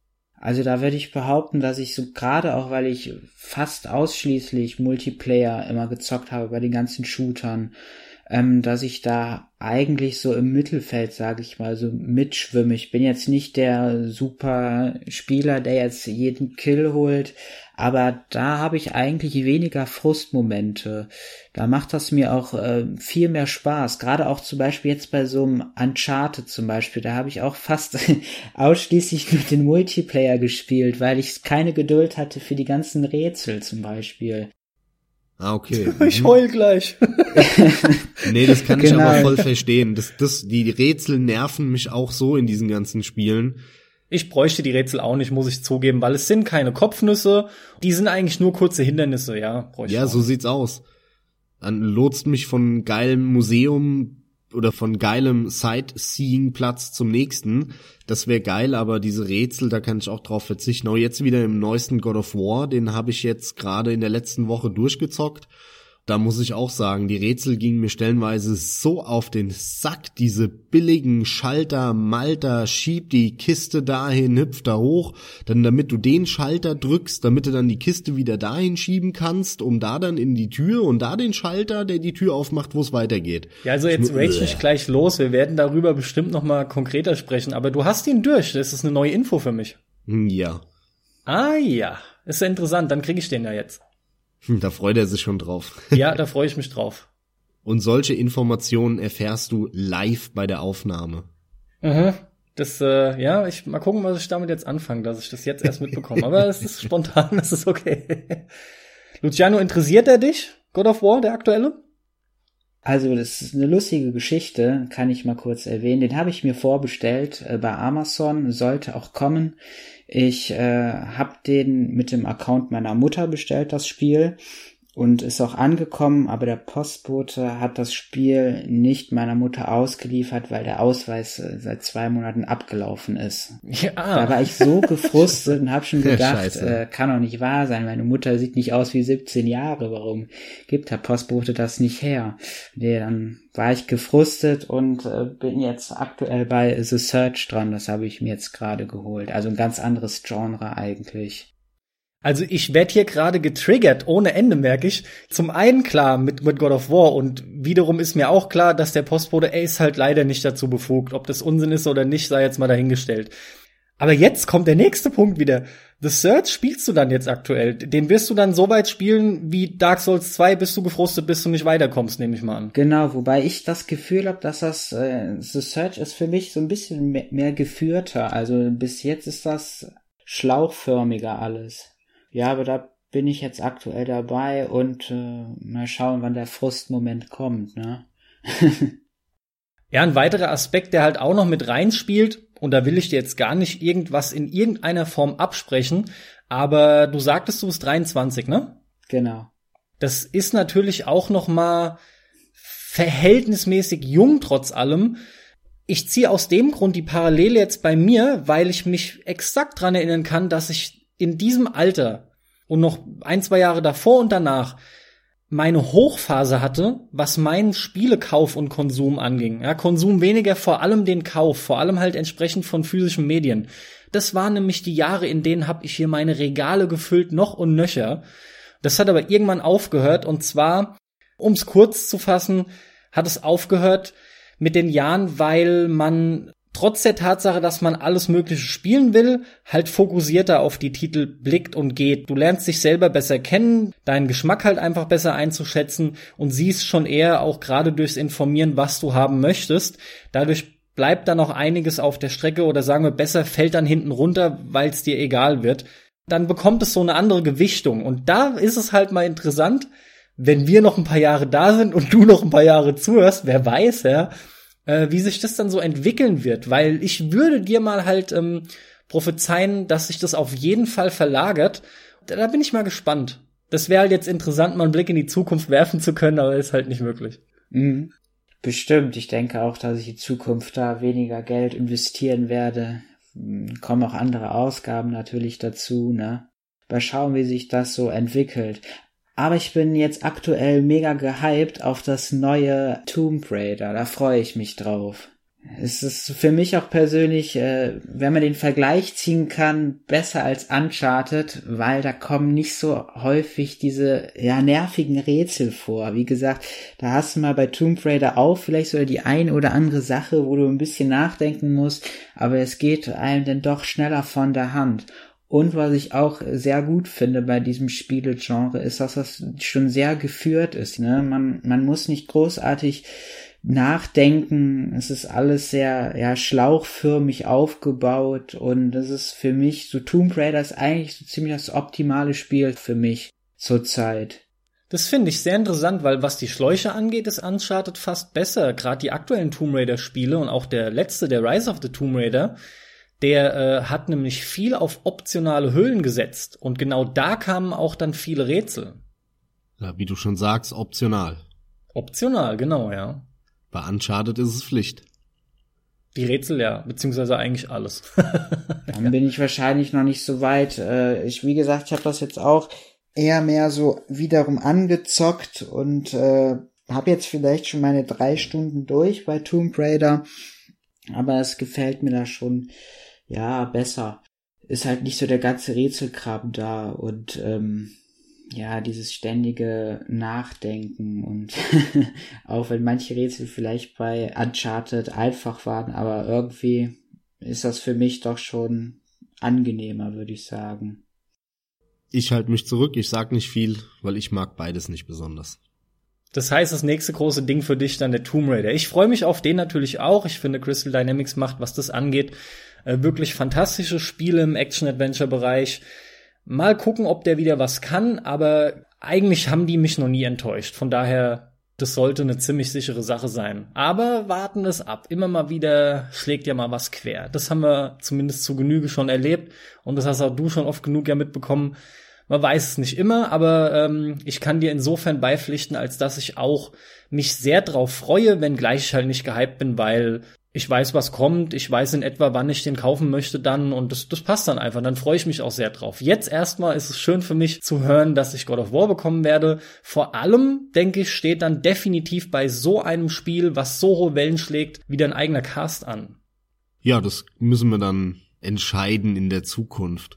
Aber ich kann dir zustimmen, äh, bei den Tomb Raidern geht's mir ganz genauso wie dir. Ich wurde auch nicht enttäuscht. Ich habe genau das bekommen, was ich erwartet habe. Ich habe Scheiße erwartet und ich habe Scheiße bekommen. Ja, toll, jetzt klang es erst so positiv und dann natürlich wieder super. Komm, du warst derjenige, der Underworld doch gespielt hat. Tatsächlich, ja. Da wollte ich irgendwie mal gucken, wie Tomb Raider jetzt so ist. Gut, weil es ja auch wirklich anders ist seit Crystal Dynamics, ja. Weil ich hatte ja nur Tomb Raider 1, 2 und 3 im Kopf und seitdem habe ich nichts mehr davon gespielt. Naja, das ist so ein Thema für sich. Aber Luciano, vielleicht noch ein, zwei Fragen von unserer Seite an dich zu unserem Podcast. Was an unserem Podcast findest du denn geil und was findest du scheiße? Also was ich geil finde natürlich, ist eure Art, der Humor natürlich, das Ruhige in eurer Stimme. Auch ganz oft beobachtet finde ich gut, dass bei euch nicht diese Hektik herrscht, wie in manchen Podcasts, wo so viel vorher Quatsch geredet wird, sage ich mal, obwohl ich manchmal solche Podcasts auch höre, aber dann nicht im Gaming-Bereich ähm, auch generell, wie gesagt, euer Fachwissen, das echt total in die Tiefe geht, was auch interessant ist für einen ja Casual-Spieler, der nicht mal ansatzweise so tief in die Materie reinkommen wird. Das finde ich richtig, richtig interessant. Äh, Scheiße finden tue ich gar nichts, aber was mir so ein bisschen fehlt, vielleicht habt ihr das erraten so ein bisschen, ich hatte ja auch mal das Thema Mod angesprochen, fand ich sehr interessant die Folge und gut, dass sowas äh, zur Ansprache kam. Was mich noch ein bisschen freuen würde, wenn also ein bisschen mehr Technik-Talk vielleicht auch bei euch reinkäme. Ja. Mhm. Ein bisschen mehr zum Thema Hardware. Ich meine, ihr hattet ja auch da ein bisschen schon drüber geredet in dieser einen Sonderfolge. Aber wenn auch gerade, obwohl ich vielleicht nichts mit der Information anfangen kann über die neuesten Grafikkarten oder CPUs, aber es interessiert mich dann auch schon. Ja, Also tatsächlich eher sowas wie der Hardware-Talk vom Sebastian von Auf ein Bier, ja? Meinst du sowas in der Richtung? Genau, so ein bisschen ab und zu mal, man muss keine Sonderfolge da machen, aber wenn man sowas ab und zu mal vielleicht einstreuen würde, das fände ich ganz cool. Also das Problem an der Geschichte ist ähm, vielleicht auch zur Erklärung, warum wir das bis jetzt noch nicht gemacht haben, weil ich hätte auch Bock drauf. Ich höre auch die Serie vom Sebastian Stange dabei auf ein Bier sehr, sehr gerne, weil ich ja auch so ein Hardware-Fan bin und mich da immer mit beschäftige als PC-Freak natürlich. Das Problem an der Geschichte ist, wir vermeiden häufig über aktuelle Dinge zu reden, die in der Zukunft nicht mehr interessant sind wenn man über ein aktuelles Spiel zum Beispiel redet, haben mal so Folgen zu Resident Evil 7 oder was auch immer oder ähm, Hellblade jetzt vor kurzem, das wird wahrscheinlich auch noch in Jahren gespielt werden von Leuten und dann ist es vielleicht für die auch immer noch interessant, mal den Cast von damals zu hören, wie was wir zu dem Spiel sagen, weil das, das Spiel ist ja nicht, hat sich ja nicht verändert, ist ja immer noch das Gleiche, auch in fünf Jahren aber in zwei, drei Jahren interessiert, ich sag mal salopp formuliert, kein Schwanz mehr, dass irgendwann vor drei Jahren eine RX 240 rauskam oder eine, ja, ein aktuelles Beispiel, eine, irgendwie eine Vega 64 oder so. Das interessiert in drei Jahren keinen Menschen mehr, weil dann gibt's halt schon wieder eine neue. Das heißt, dieses Zeitlose geht so ein bisschen flöten das ist der Grund, warum wir es bis jetzt noch nicht gemacht haben. Aber ich hätte auch Bock, das mehr zu machen, weil es mich halt auch interessiert. Müssen wir mal überlegen, wie wir das einbinden. Also wir können auf jeden Fall mal schauen, dass wir es mal immer mal wieder ein bisschen mit einfließen lassen. Ja, man kann es ja tatsächlich mal am Rande erwähnen. Ein Stück weit fehlt dafür in dem Hobbyprojekt dann wiederum auch die Zeit. Das ist nicht so einfach, da muss man echt mal schauen. Ich will ja auf jeden Fall erstmal keine falschen Hoffnungen machen. Aber wir, klar, wir schauen uns das mal an. Sehr cool. Vor allem, weil das Interesse grundsätzlich besteht. Ja, super. Und danke für das Lob, Luciano. Das ist nämlich mir vor allem auch sehr wichtig bei uns, dass wir nicht so hektisch sind mit Jump Cuts und was weiß ich was, weil das habe ich auch schon mehrfach in dem Cast gesagt. Ich hasse das auch bei YouTube Videos, wenn die so mega schnell geschnitten sind. Und äh, Leute, die darauf stehen, wollen wir ja oder ich will die eigentlich gar nicht ansprechen, das war mir schon immer und dir, Carsten, glaube ich, auch immer so ein Herzensanliegen. Wenn wir reden, ist es ein Gespräch. Und äh, auch wenn wir die Casts zwar nachbearbeiten, schneiden wir aber eigentlich nur irgendwelche Versprecher raus oder wenn wir zum 800. Mal und äh sagen, aber wir schneiden den nicht so, dass es wirkt, als würden wir nicht atmen und würden keine Pausen machen beim Reden, und das war uns schon immer wichtig und ist schön, dass du das äh, anerkennst. Ja, das muss auf jeden Fall gesagt werden. Ne? Ihr steckt ja auch eine Menge Herzblut rein und wie gesagt, äh, man hat die Möglichkeit hier auch als Fan, sage ich mal, oder als Zuhörer mitzuwirken, euch Ideen zu schreiben. Das wird auch sofort anerkannt und ja, macht auf jeden Fall Spaß. Finde ich gut. Wir haben jetzt da wirklich eine ganze Weile gebraucht. Da war auch so der technische Aspekt mit dabei. Wir haben erst überlegt, wie wir es am besten machen, ne? Dann die Terminsuche. Jetzt hat's aber endlich geklappt. Und mich freut's ebenfalls, das alles zu hören. Auch nochmal ausgesprochen von meiner Seite aus. Vielen, vielen Dank. Ich fand es mal richtig erfrischend. Das waren, wie ich es anfangs gesagt habe, das war echt eine völlig andere Betrachtungsweise mal von deiner Seite. Und das war für mich jetzt sogar schon das Merkmal an diesem Cask. Das hat mir sehr viel Spaß gemacht. Danke dafür, Luciano. Vielen Dank, ja. Und bevor wir jetzt aufhören und das Ganze stoppen, noch die allerwichtigste Frage zum Schluss. Luciano, was ist deine liebste Folge und was ist deine Folge, wo du sagst, bäh, die hätte der am besten niemals aufnehmen sollen? ähm, meine Lieblingsfolge ist einmal, ich weiß jetzt aber auch nicht mehr ganz genau, aber das Thema fand ich echt cool, als ihr, wie gesagt, schon über Battlefield 2 gelästert habt. das yeah. fand ich echt cool und auch ja die Folge mit den Mods wirklich, das, weil das auch mhm. persönlich halt mein Wunschthema war, meine Wunschfolge fand ich auch sehr interessant. Mhm. Ich glaube, mit Battlefield war äh, Battlefront 2 oh, war. Battlefront, ähm, ja, habe ich mich gerade versprochen. Nee, nee, ich also, habe mich ich versprochen, aber es ist ja auch nicht schlimm, wir haben es ja korrigiert. War, glaube ich, die, die Folge mit unfertigen Spielen, kann das sein? Das kann sein, ja, dass wir da so einen, so einen langen langen Abschweif hatten in Richtung DLCs, Lootboxen und so weiter. Ja, und gibt's denn eine Folge, die dir nicht gefallen hat?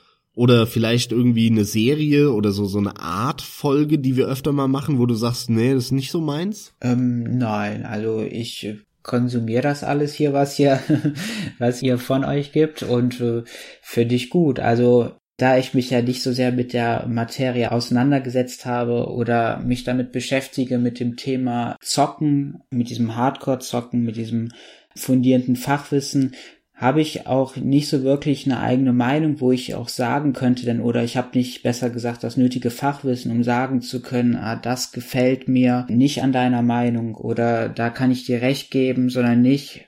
Ich bin ja eher derjenige, der euch zuhört, der die Folgen konsumiert und sich darüber denn informiert sozusagen. Wenn ich jetzt äh, mich mehr mit diesem Thema Zocken auseinandersetzen würde, mehr Spiele spielen würde und auch vertieft da reingehen würde, mich auch nicht nur mit dem Zocken an sich beschäftigen würde, sondern auch wie gesagt mit den Publishern, mit den Release, mit den ganzen Genre an sich, was da alles noch dazugehört, dann würde ich äh, mir besser eine Meinung bilden können. Also ich fand es jetzt aber genau richtig, weil das ist ein weiterer Grund, sag ich, warum du eben eine für mich frische Betrachtungsweise des Ganzen hast und warum auch dieser Cast jetzt einfach mal wieder frischer und anders war. Das war mehr auch mal eine Art Fragerunde von Stammhörerseite, von deiner Seite und äh, daran hatte ich einfach jetzt auch sehr viel Spaß. Ja, hochgradig interessant, weil du da so ganz anders bist als wir beide. Dankeschön für das tolle Gespräch und vor allem Dankeschön für deinen Support, dass du uns regelmäßig hörst. Wie am Anfang schon erwähnt, fettes Dankeschön, auch nochmal am Ende. Ja, danke euch auch. Ja, sehr gerne. Vor allem verteilst du auch wirklich regelmäßig die Likes auf Facebook. Das, das sieht man andauernd, das bleibt nicht aus. Du bist einer von, ich sag mal, irgendwie zwei bis fünf Leuten maximal, die regelmäßig aber liken, also wirklich regelmäßig.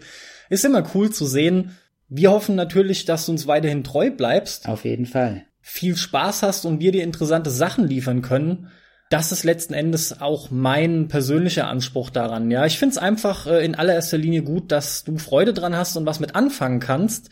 Denn unterm Strich haben wir das Ganze halt gestartet, weil wir einfach dachten, hey, zum damaligen Zeitpunkt waren wir noch relativ weit entfernt voneinander wir reden so oft drüber, wir können das doch mal aufzeichnen, ne? Dann, dann haben wir irgendwie mal was Nachhaltiges, ist auch für uns selber mal ganz lustig und interessant, das später wieder zu hören. Was wir übrigens auch immer wieder mal tun, ältere Folgen mal so reinhören oder anhören. Und ja, mittlerweile ist es doch aber zu was, natürlich sind wir nicht riesig, aber es ist zu was viel Größerem geworden, als ich mir das schon je gedacht hätte. Also, das ist einfach toll zu sehen, wie viel Stammhörer wir inzwischen haben, so dass solche Folgen auch möglich sind. Aber insofern keiner mehr von euch Jungs jetzt Fragen hat, würde ich diese Runde damit schließen, euch einen schönen Abend wünschen, allen Zuhörern ebenfalls. Wenn euch das gefallen hat, bringt euch selber mit ein. Ihr habt jederzeit die Chance zu kommentieren. Liken ist natürlich auch immer gewollt und erwünscht. Sternebewertungen auf iTunes nehmen wir ebenfalls sehr gerne entgegen, aber frühestens ab vier Sterne, weil wenn es euch nicht gefällt, warum solltet ihr es dann bewerten? Wir geben unser Bestes für euch. Ansonsten ist es hobbymäßig. Max, noch was zu ergänzen? Nee, nee, ich lass dich reden. Red ruhig noch ein bisschen weiter. Du lässt mich reden. Ich will gar nicht mehr viel sagen, denn das letzte Wort hat selbstverständlich unser Gast, Luciano. Ja, danke schön für die tolle Folge, für die Möglichkeit, ja, mal mitwirken zu können und nochmal großes Kompliment an euch Jungs und an die Zuhörer. Eine Aufforderung natürlich, abonnieren, kommentieren. genau. Herzlichen das ist Dank. Super. Viel, vielen Dank, weil wenn das von Hörerseite kommt, ist es viel besser. Ja, das haben wir übrigens auch nicht im Vorfeld abgeklärt. Ja, das Geld so kriegst dann später, Luciano, ne? 50 Euro waren das. ja, ja. Alles ja, perfekt. Klar. Damit ein fettes Dankeschön und Tschüss von meiner Seite. Ich sag auch Tschüss, macht's gut. Luciano, Max, schönen Abend. Viel Spaß beim Zocken, Leute. Wir hören uns. Bis zum nächsten Mal. Ciao.